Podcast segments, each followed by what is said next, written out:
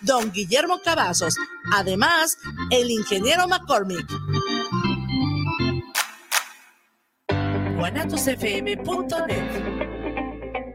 Los comentarios vertidos en este medio de comunicación son de exclusiva responsabilidad de quienes las emiten y no representan necesariamente el pensamiento ni la línea de guanatosfm.net.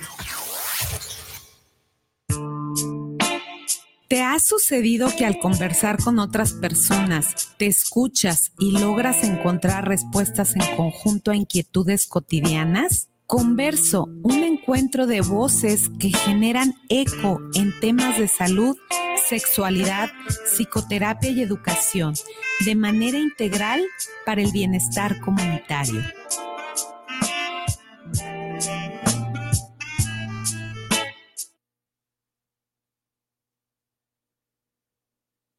Hola, ¿qué tal? Estamos aquí en Converso, voces compartidas, propuestas educativas que se orientan a transformaciones profundas para el bienestar comunitario.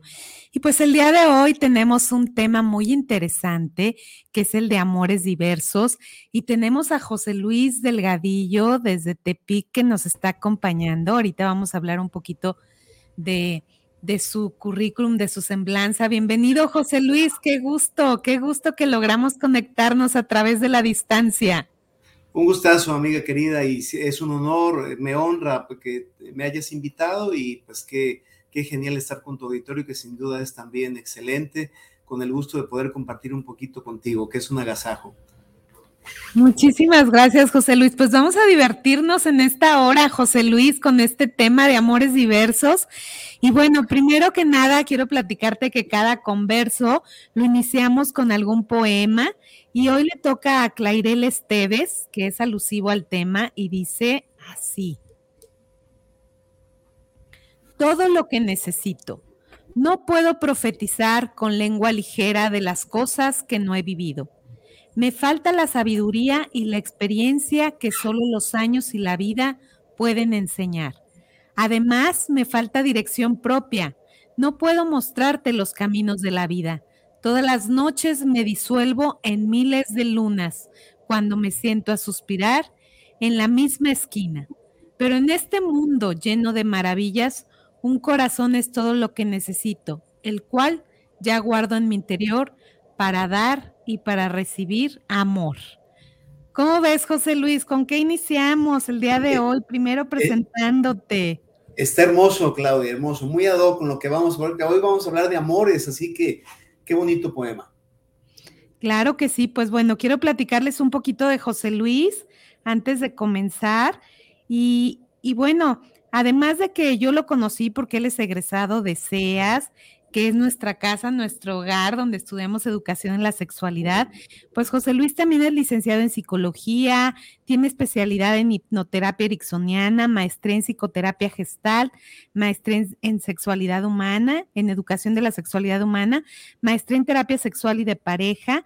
Y pues bueno, tiene todo un trayecto de experiencias de trabajo con parejas y pues el día de hoy vamos a hablar de estas diversidades relacionales, de estos paradigmas, José Luis, que de pronto pensamos que es algo, en algunas ocasiones hasta les llaman los nuevos consorcios amorosos, cuando de nuevos no tienen nada. Son situaciones que ya existían, que se venían presentando, pero que a lo mejor ahora les hemos puesto nombre. Entonces, qué importante hablar de estos paradigmas que rompen con este precepto de las monogamias eh, hablamos de esta diversidad, diversidades relacionales, de estas formas de de pronto también establecer acuerdos y convenios, ¿no? Con la pareja para poder también disfrutar en mayor plenitud eh, también el amor de distintas formas. ¿Cómo ves, José Luis? ¿Con qué introducimos este tema?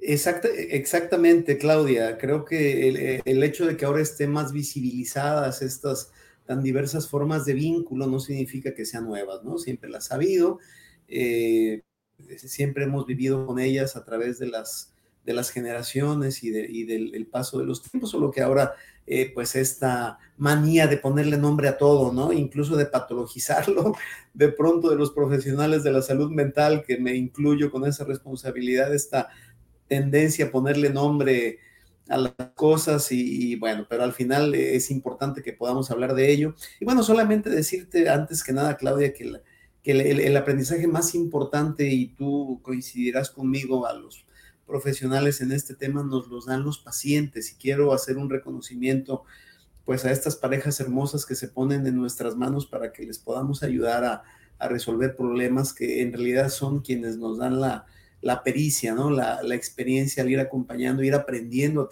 a, través también de sus experiencias y de sus conflictos. Entonces, bueno, eso es lo más importante, el, aprendizaje que tenemos como terapeutas a partir de las experiencias de nuestros pacientes, a quienes les, les eh, enviamos ese reconocimiento y, y ojalá que sigan teniendo esa certeza y esa confianza que les podamos acompañar para bien, ¿no? Para el fortalecimiento de sus relaciones. Bueno, y entonces, volviendo al punto, Claudia, de acuerdo contigo, las formas tan diversas de vínculo que existen ahora, eh, pues eh, efectivamente siempre las ha habido, ahora es que están más visibilizadas, pero también es cierto que ahora eh, hay más, quizás,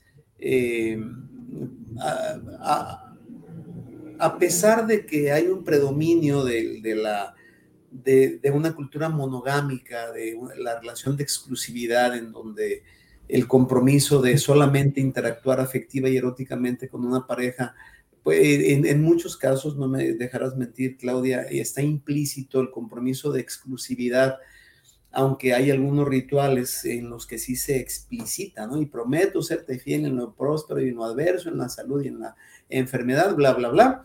Este, e, es un, supuesto y a veces ese es el problema, ¿no? Eh, que, que es una suposición porque nos basamos en una cultura predominantemente monogámica, pero ahora nos damos cuenta que hay cada vez más parejas, yo les comparto en mi consultorio, que, que, que se están como dando esta oportunidad de, de aperturar el, tipo de vínculo y a mí me encanta la, la, postura de algunos de mis pacientes porque porque la mayoría de los, de los casos eh, me dicen es que no, no queremos poner en riesgo nuestra relación, pero nos damos cuenta que de pronto, eh, pues nos es atractiva la interacción con otras personas, de pronto andamos con el ojo alegre y, con el problema de que lo oculté y me cacharon y, y hubo un conflicto y lastimamos uno al otro, bla, bla, bla. Y entonces, como a veces el hecho de que haya un acuerdo, un convenio y que, bueno, que sea explícito de, de aperturar algún, algún vértice en la relación para la interacción con otras personas, pues entonces cambia la perspectiva. Eso es sumamente interesante, Claudia, que el hecho de, hacer acuerdos diferentes puede disminuir ese, ese, ese dolor por la infidelidad, ¿no? Claro, y yo creo que aquí cabe mencionar esta importancia también de saber que la monogamia es algo que se dio este, de inicio como una situación, o sea, al principio sabemos que las familias vivían en comunas, que había relaciones sexuales entre todas las personas, lo que se consideraba en la parte de la sociología como, como la familia en comunidad, ¿no?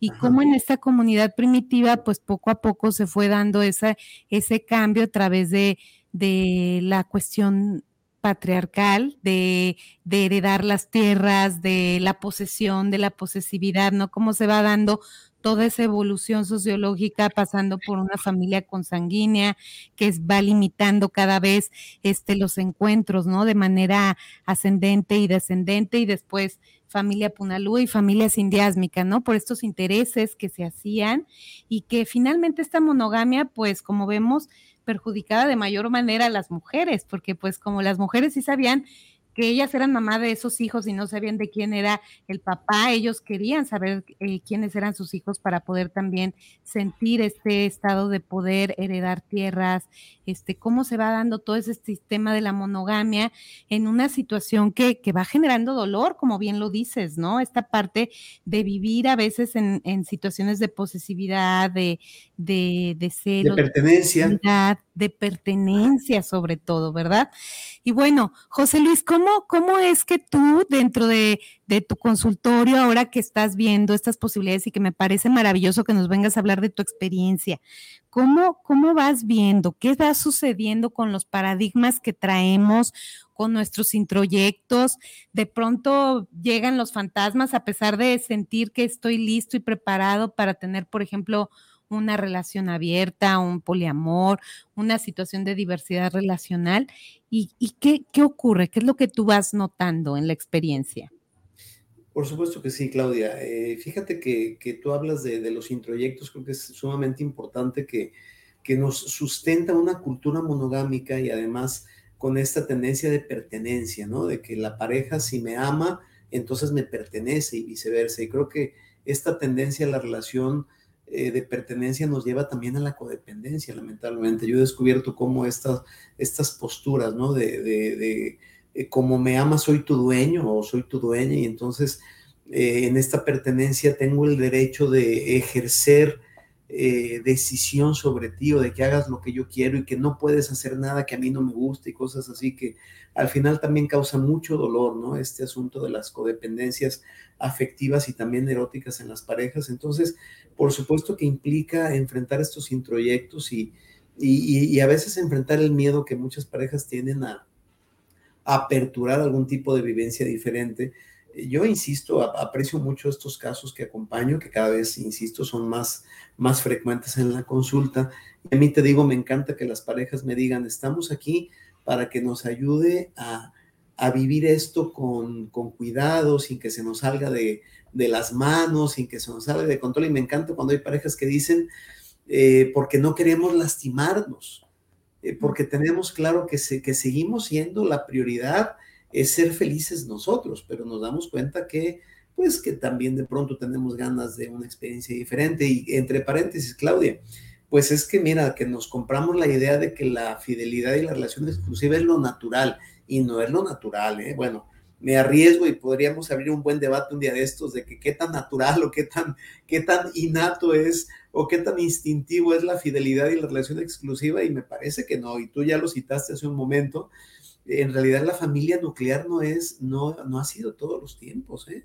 La familia nuclear es, es hasta cierto punto moderna, si hablamos de los millones de, de, de años que hay en la existencia humana, pues del Imperio Romano para acá, que por supuesto tiene que ver con, con el sedentarismo, ¿no? Las primeras culturas que fueron nómadas y que no se establecían en un punto de la geografía, eh, pues entonces también implicaba esta diversidad en, los vínculos y en la procreación y demás, pero conforme las culturas se fueron estableciendo, hacerse sedentarias, eh, a, establecerse en un solo lugar y entonces empezar a cultivar las tierras y demás, y se da que esta pertenencia también eh, no solamente de espacio geográfica, sino también de vínculo, y que entonces este asunto de la paternidad y la pertenencia de una familia y que les dejo a los hijos y demás, van eh, estableciendo esta forma de familia nuclear en donde es papá, mamá y los hijos y que los papás nos sentimos tan responsables, de, dependen los hijos de nosotros, etcétera, etcétera. Como lo dijiste, ha habido eh, inclusive eh, experiencias de comunas, inclusive en la, en la era moderna, ¿no? Este, por ahí hay, documentadas algunas experiencias de comunas en, las cuales es como una especie de poliamor y polisexo, en donde los hijos no tenían un papá y una mamá, sino que eran hijos de todos y nadie, nadie renegaba de, de tenerle que dar de comer a un hijo que no hubiese sido procreado por un espermatozoide propio, sino que eran todos hijos de todos y bueno, tenían sus características interesantes. Hablamos de la comunidad Oneida, que fue para ahí 1900 y feria en Estados Unidos, que fue muy conocida en nuestros tiempos. ¿eh? Entonces, no solamente hablamos de, la, de las etapas primitivas, pero volviendo a tu pregunta, Claudia, pues mira, sí, sí, sí es este, es este tema de cómo hacemos para que esta, estas ganas de aperturar nuestra relación y de ponerle ese brillito, esa adrenalina que se nos estaba perdiendo en la relación estable, porque hay que decirlo, entre paréntesis, eh, la adrenalina y la dopamina que tenemos ante una experiencia nueva en la relación estable, pues se va diluyendo y es una afirmación un poco dolorosa, pero cruda, eh, como realista, ¿no? La dopamina y la adrenalina, que son ingredientes deliciosos en toda relación incipiente, pues son propias de la relación incipiente. Entonces, conforme va siendo la estabilidad, la cotidianidad, la costumbre, la rutina, pues también se van perdiendo estos, estas experiencias que pueden ser tan, tan intensas y que a veces le da a la pareja la, la sensación de que se está aburriendo, de que ya no es lo mismo. Yo creo que hay que distinguir muy claramente. Y mira que yo he ido aprendiendo ahora en estos tiempos que acompaño parejas diversas, eh, que la importancia de enseñarles a las parejas a distinguir eh, entre el tipo de experiencia, ¿eh? porque mira, el enamoramiento es una cosa que está cargado de adrenalina y dopamina y serotonina y cuantas inas haya en los neurotransmisores. Y otra cosa es el amor, el amor que va implicando pues esta, este compartir la vida en un proyecto, este vibrar con el otro, este querer la felicidad del otro a tu lado, celebrar la existencia del otro a tu lado, etcétera, es muy distinto, ¿no? Y a veces la relación estable, que puede ser que favorezca el amor como una experiencia profunda, existencial, pues no tiene enamoramiento con adrenalina. Y entonces, pues vamos a veces que aparece alguien nuevo que sí me genera adrenalina, pues obviamente implica un riesgo, ¿no? Porque yo siempre les digo es que la pareja estable que tiene un montón de valores y de con estabilidad y, compromiso y demás, no tiene adrenalina y no va a competir con la relación novedosa que está pero cargadísima de adrenalina y de dopamina, ¿no? Entonces es muy cruel a veces porque la relación estable no compite con la relación novedosa que está siendo tan intensa y a veces es factor de, pues, de ruptura, de colapso en las relaciones. Entonces yo les digo a las parejas, cuidado con identificar tus sentimientos y a veces a las personas les cuesta trabajo hacer contacto y, y asumir lo que verdaderamente está pasando ahí en su interior, ¿no? Distinguir entre una emoción que es muy intensa, te sudan otra vez las manos, sientes mariposas en el intestino y sudas y demás, y a veces creemos que ese es el amor y no necesariamente. No le estoy restando importancia a la experiencia, solamente que es una experiencia diferente y algunas veces las personas pues se desubican en...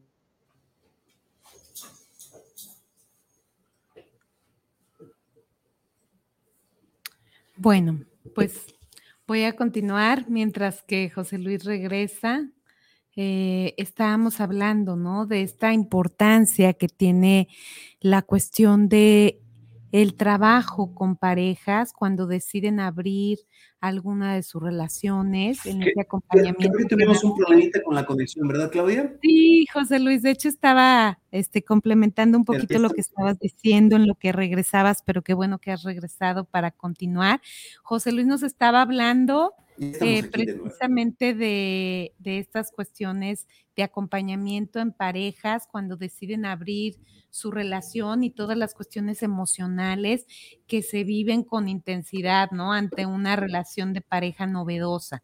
Por ahí vamos, ¿verdad, José Luis? ¿Sí me Por ahí vamos y parece que vamos bien, Claudia. Perfecto, adelante, continúa. Sí, te escucho perfectamente. ¿Tú me escuchas a mí? Perfecto. Sí, entonces, entonces, bueno, primero que nada, enseñarles, ayudarles a las parejas a que, a que puedan identificar el, tipo de experiencia, que no, que no nos, nos eh, confundamos en la vivencia. Y bueno, mira, cuando una pareja asume que está teniendo esta, eh, pues esta, esta apertura, también es bien importante que las parejas identifiquen claramente la interacción o, la, el gusto, la atracción, la tentación, como lo quieras decir que está viendo, para capturar la relación, las experiencias. Yo eso es bien importante. Sí, te nos estás yendo un poco en el audio, José Luis. Voy a continuar en lo que restablecemos a lo mejor tu, tu internet, tu conexión a internet. Y bueno, un poquito hablando de esta parte de la que habla José Luis, pues claro que es complejo, por eso precisamente hablamos de que tenemos que tener muy claro cuál es nuestra relación en pareja, cuál es nuestro vínculo que tenemos. Adelante.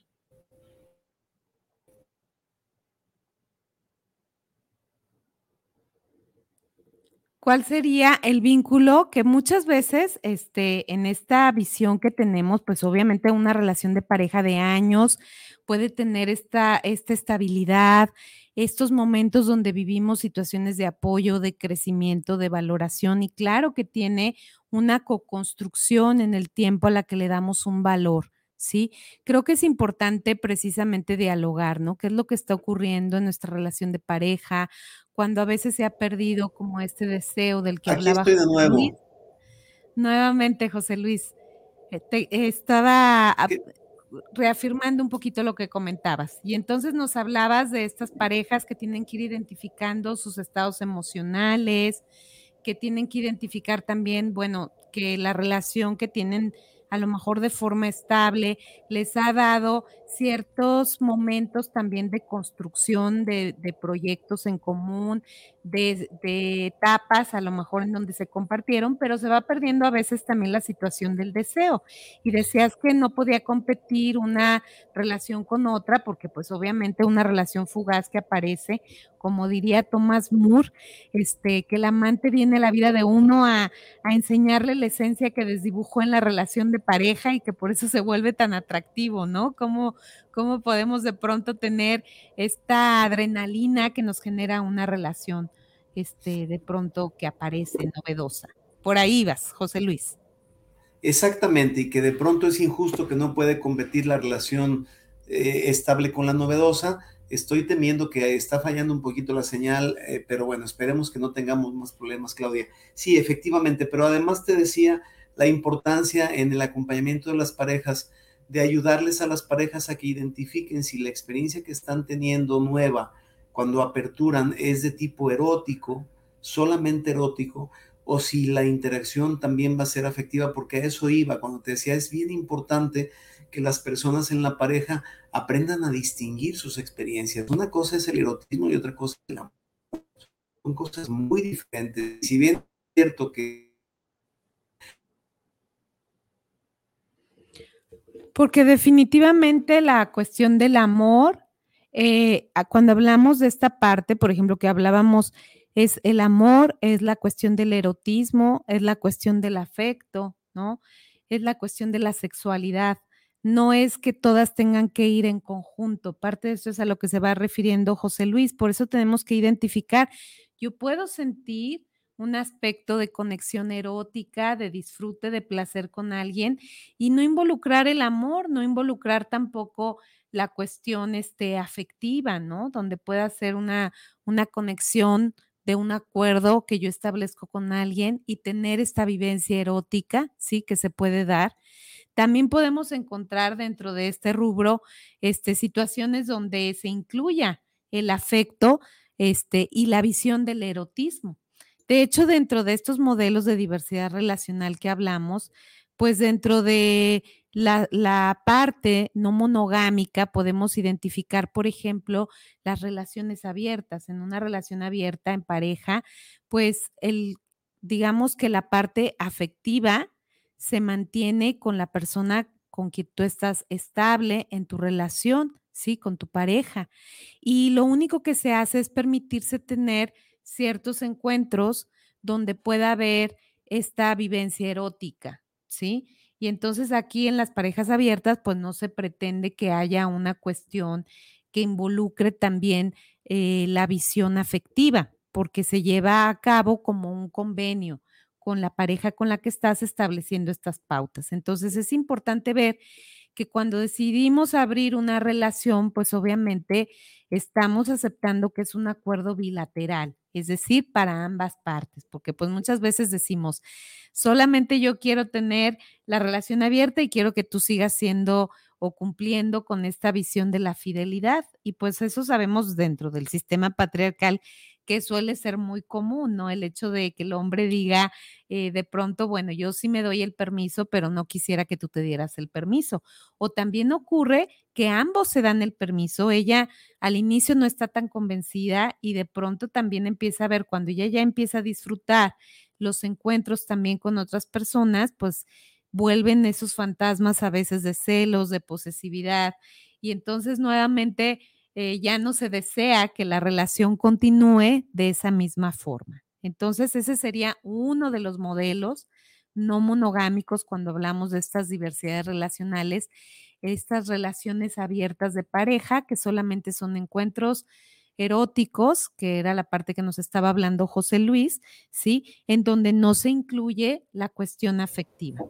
Por otro lado, dentro de, estas diversidades relacionales, además de las parejas abiertas, ya regresó José Luis, este, estábamos, no te preocupes, estábamos hablando, les estaba comentando cómo se va dando esta parte de lo que involucra una relación de pareja abierta, que puede incluir estos encuentros eróticos, porque hablabas de que no necesariamente están siempre relacionados el erotismo y el afecto, ¿no? Y yo puedo a lo mejor tener un acuerdo contigo como mi pareja estable y decir, este, tú y yo tenemos esta visión afectiva, esta visión emocional de complicidad, de socios de crianza de los hijos, de cuestiones económicas y proyectos en común, pero nos permitimos abrirnos la posibilidad a tener encuentros meramente eróticos en una relación, por ejemplo, de pareja abierta.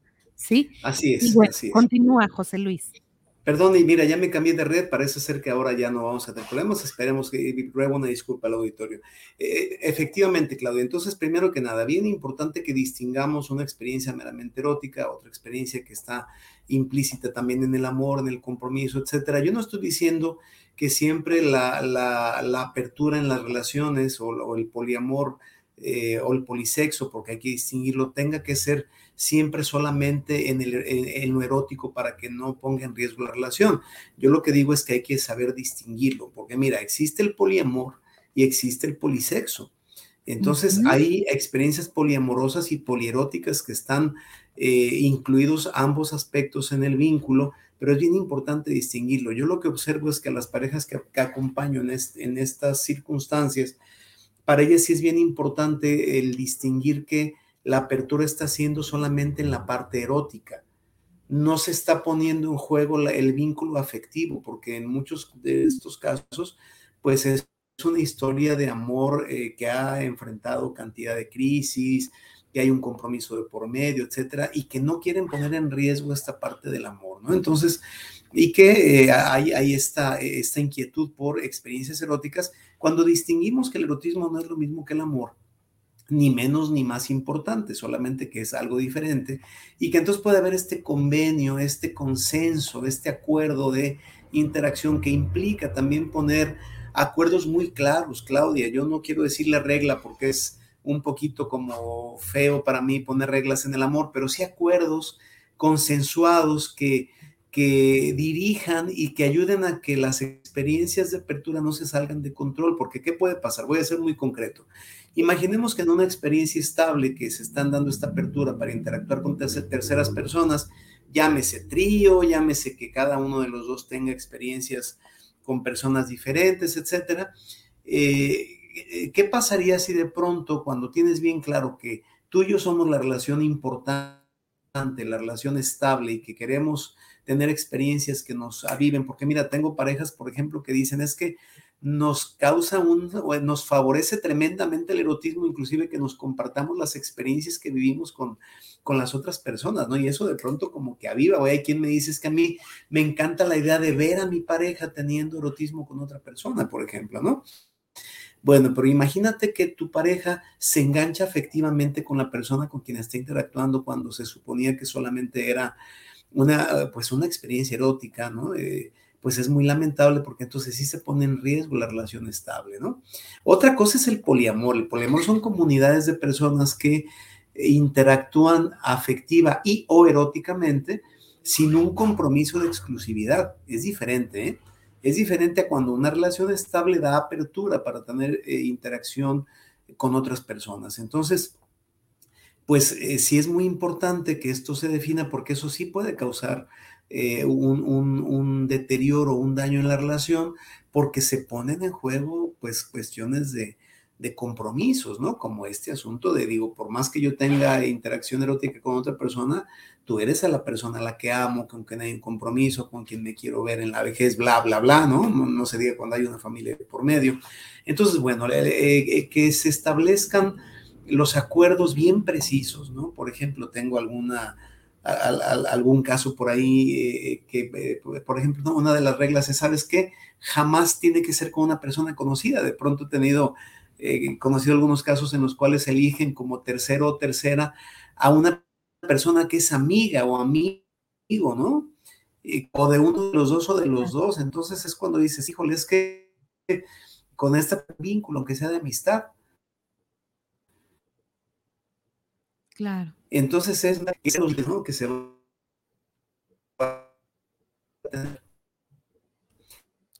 y que definitivamente van generando un enganche afectivo. Entonces, esta, ajá, adelante. Perdón, es que se te fue la señal y empecé a hablar, pero ya regresaste, José Luis. Adelante tú. Estabas diciéndonos sí, que. Un segundito. Sí, precisamente la importancia de que haya acuerdos bien claros, ¿no? Bien claros, bien consensuados. Eh, yo creo que es mucho mejor que se evitan riesgos en la relación estable cuando se da esta apertura. Por ejemplo, que no sean personas conocidas, que no sean amistades, que no sean personas con quien ya hay un vínculo, porque hay, creo yo, mayor riesgo de que esto se salga de control, ¿no?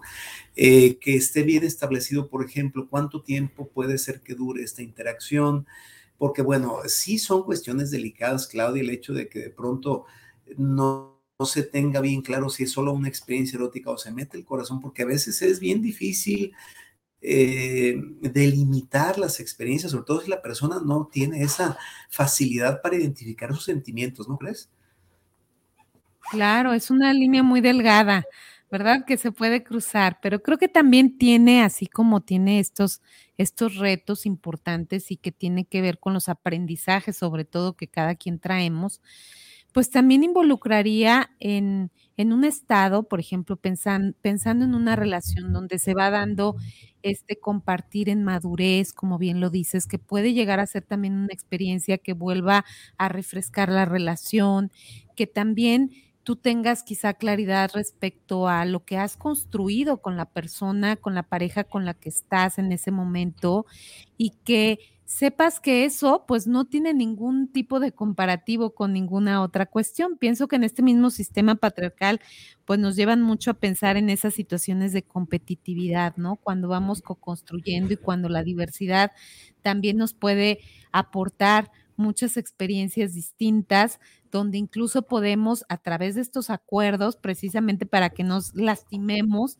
y no tengamos también cuestiones de infidelidad, porque ahí creo que eso también es lo que lastima muchas veces la, la falta de honestidad, ¿no? El no ser claros en estos acuerdos este, que bien señalas, y sobre todo el que yo me dé cuenta que al abrir estas posibilidades que les comentaba yo hace un momento, José Luis, que es una cuestión bilateral, se abre para ambos lados, aunque puede haber alguna persona que decida no tomarlo, pero que está de acuerdo en que la pareja lo haga también, ¿no? Entonces hay diferentes formas en que se van presentando este tipo de, de aperturas.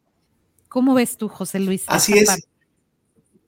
Totalmente de acuerdo, Claudia, y también eh, recordar que, que, toda experiencia puede implicar riesgos, ¿no? Y creo que he ahí la importancia de cuando una pareja se permite eh, asumir esta, eh, esta inquietud o este deseo de aperturar, que cuando pide ayuda en, estas, en estos términos, en, la posibilidad de terapia de pareja, pues tiene una mayor facilidad de enfrentar esos riesgos eh, y, de, disminuir el riesgo que pudiera implicar, porque la terapia de pareja pues es el espacio donde podemos poner en la mesa las, las inquietudes y ya me empecé a sentir inseguro, es que sabes que, eh, por ejemplo, no sé, algún, algún caso en el que eh, se invitó a, una tercera persona para interactuar y luego le decía uno de los dos al otro, es que te vi tan así, pero tan tremendamente feliz que que me sentí sumamente insegura o inseguro de, de lo que estaba pasando. Entonces ya cuando te empieza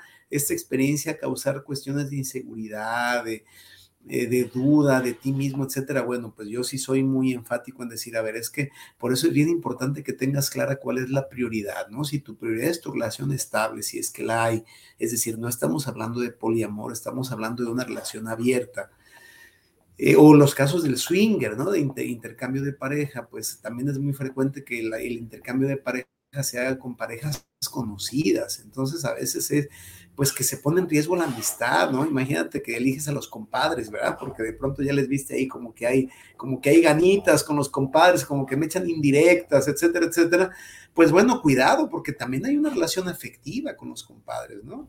Y hay una relación familiar, entonces es, son circunstancias que pueden implicar eh, mayores retos, pero eh, regreso al punto, cuando lo hacemos en terapia de pareja, a mí me fascina las parejas que me hacen ese favor de permitirme acompañarles y me dicen, es que venimos a terapia de, pareja porque queremos hacer esto con eh, acuerdos bien claros, que no se nos salga de las manos, porque lo más importante es que nos amamos y que estamos mm, avivando esta parte erótica a través de estas experiencias, pero tenemos claro que esto es lo, lo que nos importa más, ¿no? No, no me va a importar jamás más la otra persona con quien estoy interactuando de manera extraordinaria. Me importa mi pareja porque es a quien amo y con quien tengo un compromiso, etcétera, etcétera.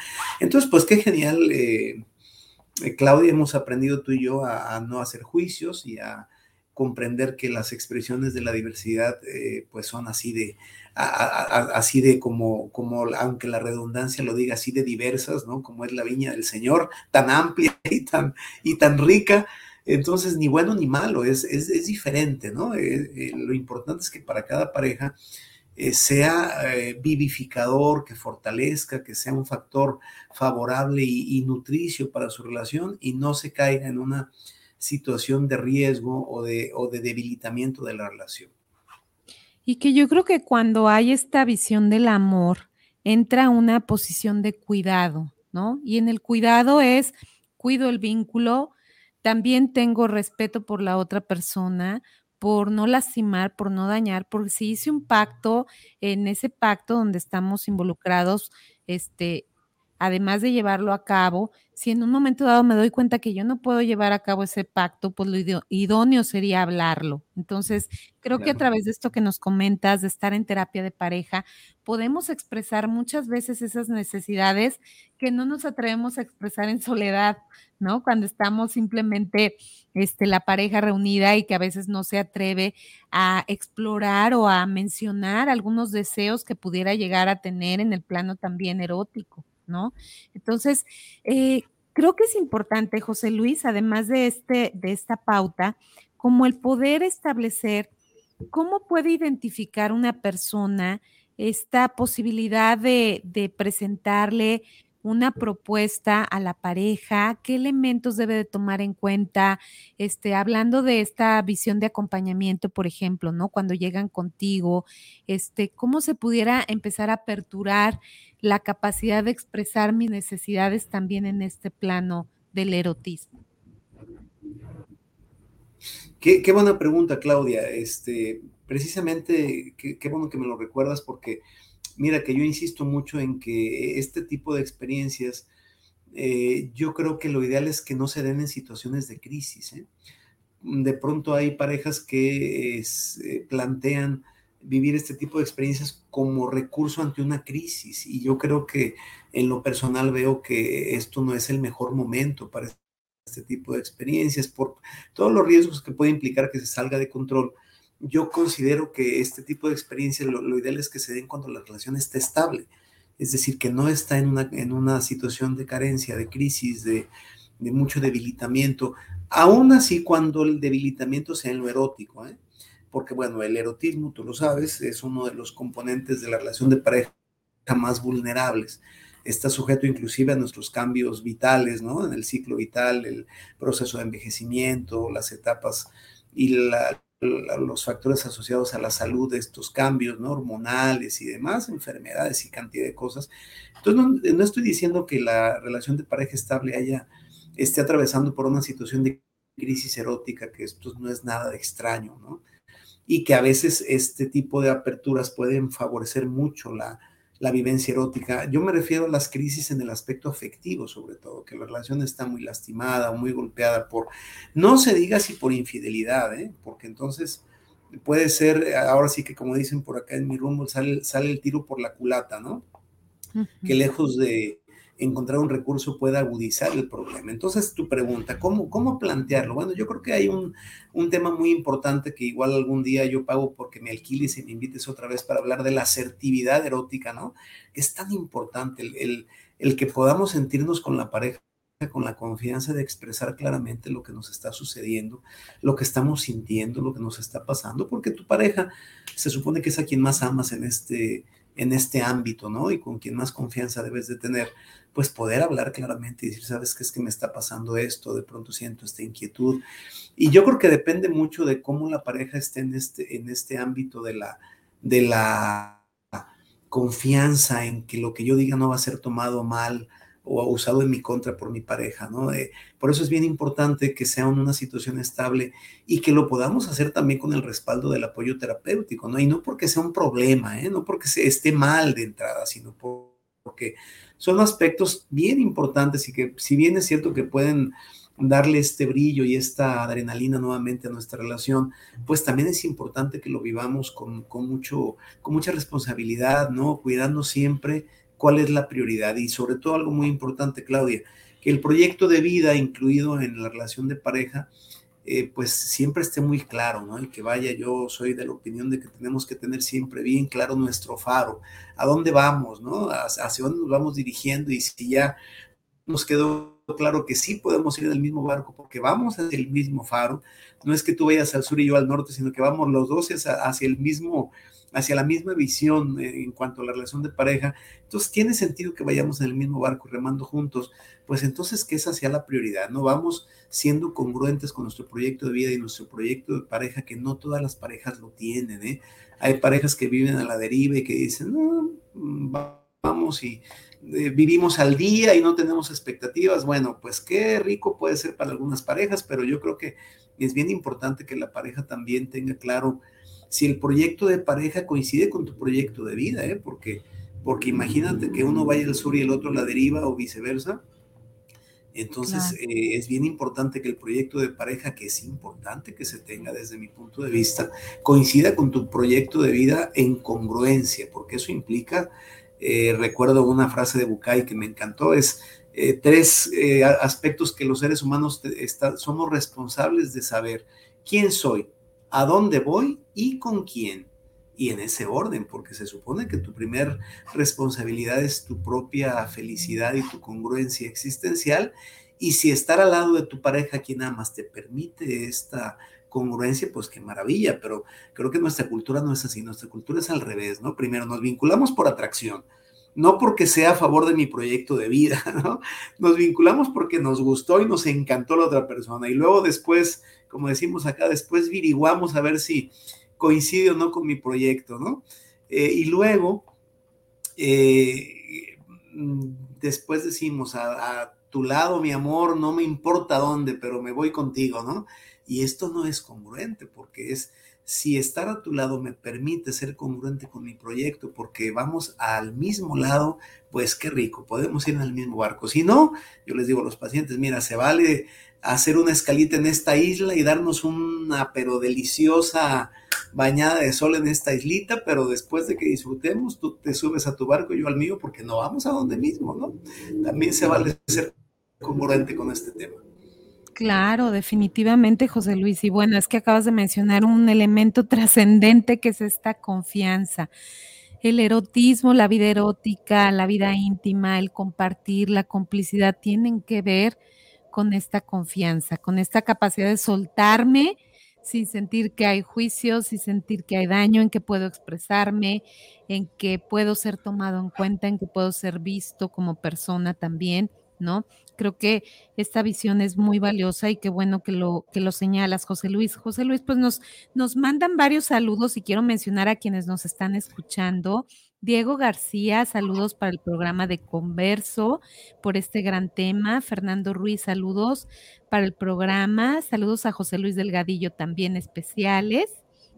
Sergio Nares, saludos para el programa desde Zapopan por los excelentes terapeutas. Pilar Gutiérrez, saludos para el programa de Converso. Saludos por tener este tema con Claudia y José Luis. Javier Rosales, saludos. Me encanta el programa, sobre todo cuando tienen los temas sexuales en pareja. Hace tanta falta, José Luis. Por eso estamos abriendo este rubro para poder educar cada vez más desde una visión integral en aspectos también de la sexualidad. Luis Fernando Dávalos, saludos para el programa, saludos a Claudia, gracias. Rogelio Santos, saludos desde la Ciudad de México y a los terapeutas de este programa y también nos ven en Los Ángeles, en California. Este, nos están viendo y pues muchas gracias también a la gente latina que, nos escucha, porque también este proyecto va dirigido hacia estas comunidades latinas en Estados Unidos, José Luis. Y bueno, pues casi se nos va el tiempo, pero me gustaría que nos dejaras así como un cierre con una conclusión reflexiva y que también des tus datos, José Luis, para que te busquen en algún momento que requieran algún tipo de asesoría, también virtual, que ahora se puede entonces, este, que tiene el mismo efecto, entonces es válido también. Adelante, José Luis. Así es, Claudia. Uno de los, de los deliciosos eh, resultados que nos ha dejado la pandemia es que ya no hay fronteras y mira qué maravilla y, y qué honor que, que, nos estén escuchando o viendo en, en otros países. Eso es genial. Le agradezco mucho los saludos y por supuesto una conclusión, Claudia. Bueno, pues lo más importante es que la relación de pareja es diversa que lo más importante es que cada persona eh, y cada pareja tenga claro eh, cuál es la prioridad. Me parece que la pareja estable es genial, el hecho de que tengamos un compromiso, pero no es la única forma de vincularnos y creo que ahora es importante que seamos respetuosos con estas diversidades, ni mejor, ni peor, ni buena, ni mala, sino diversa. Voy a citar una frase que siempre me encantó de, del maestro Juan Luis Álvarez Gallo en paz descanse, ni desviado ni perverso, diverso eh, la, experiencia es muy diversa y, lo importante es que sea favorable para tu vida y para tu proyecto. Y luego, bueno, pues eh, asumir que eh, las experiencias tal como son así de diversas, también pueden ser tan distintas en los distintos ciclos que tenemos en el ciclo vital de la pareja y que se vale expresar con claridad a nuestra pareja si estamos teniendo pues un cansancio, un aburrimiento, una inquietud diferente, poderlo plantear y si consideras que hay que hacerlo en un respaldo terapéutico, pues qué genial. Siempre vemos personas que estamos ahí encantadas de acompañar. Lo importante es que cuides lo valioso para ti, tu proyecto de vida, tu proyecto de pareja si la hay. Y bueno, pues que también cambiemos esta perspectiva. El placer es bueno y qué rico que lo disfrutemos. es parte de la vida y qué maravilla que entendamos que la edad no es ninguna eh, obstáculo para nuestra capacidad de disfrutar. Podemos pensar en nuestra vejez, cómo me veo de 70, de 80, de 90 años, pleno y disfrutando de la felicidad, del amor y del erotismo, sin ninguna restricción, digo más que las que puede plantear la propiedad, pero eso es pecata minuta, Claudia. Un gustazo y siempre inmensamente agradecido por tomar la invitación y un agasajo compartir contigo. Claro que sí, José Luis, pues este ya sabes que es tu programa, cuantas veces quieras venir, eres bienvenido. Y bueno, pues dejar siempre en la mente de las personas que tenemos esta posibilidad, en la mente y en el corazón, de escucharnos. Y esto que hacemos José Luis y yo son voces que compartimos, que es precisamente el lema de este proyecto, porque podemos escucharnos a través de escuchar otras voces también y en ello también entra la diversidad. Entonces, no se olviden de ver cada converso, este, estar alerta en el canal de YouTube Claudia Hernández Madrigal, también hay entrevistas con expertos y también lo pueden ver a través de guanatosfm.net y seguir por Spotify y también a través de mi fanpage Converso lo pueden ver así como estamos en vivo. José Luis, danos tus datos, que no nos los viste. Por supuesto que sí, en mi página de sexólogo y me encantaría que me sigan, eh, sexólogo José Luis Delgadillo, así está mi página de sexólogo y bueno, pues eh, eh, ahí está también mi número telefónico para quien lo necesite. Igual lo doy en este momento, 311-103-0550. Tepic Nayarit, estoy a sus órdenes. Y bueno, me encantaría que me sigan en mi página.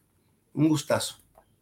Gracias, José Luis. Pues te mando un abrazo. Espero darme una vuelta pronto para dártelo de manera personal. ¿eh? Ya sabes que Nayarit siempre se te recibe con mucho amor, Claudia. Y con un buen pescadito zarandeado. Wow, maravilloso. Pues bueno, ya abrimos el apetito, así que que coman rico y nos vemos muy, muy pronto en otro converso. Gracias, José Luis. Un abrazo. Abrazo a ti y al auditorio.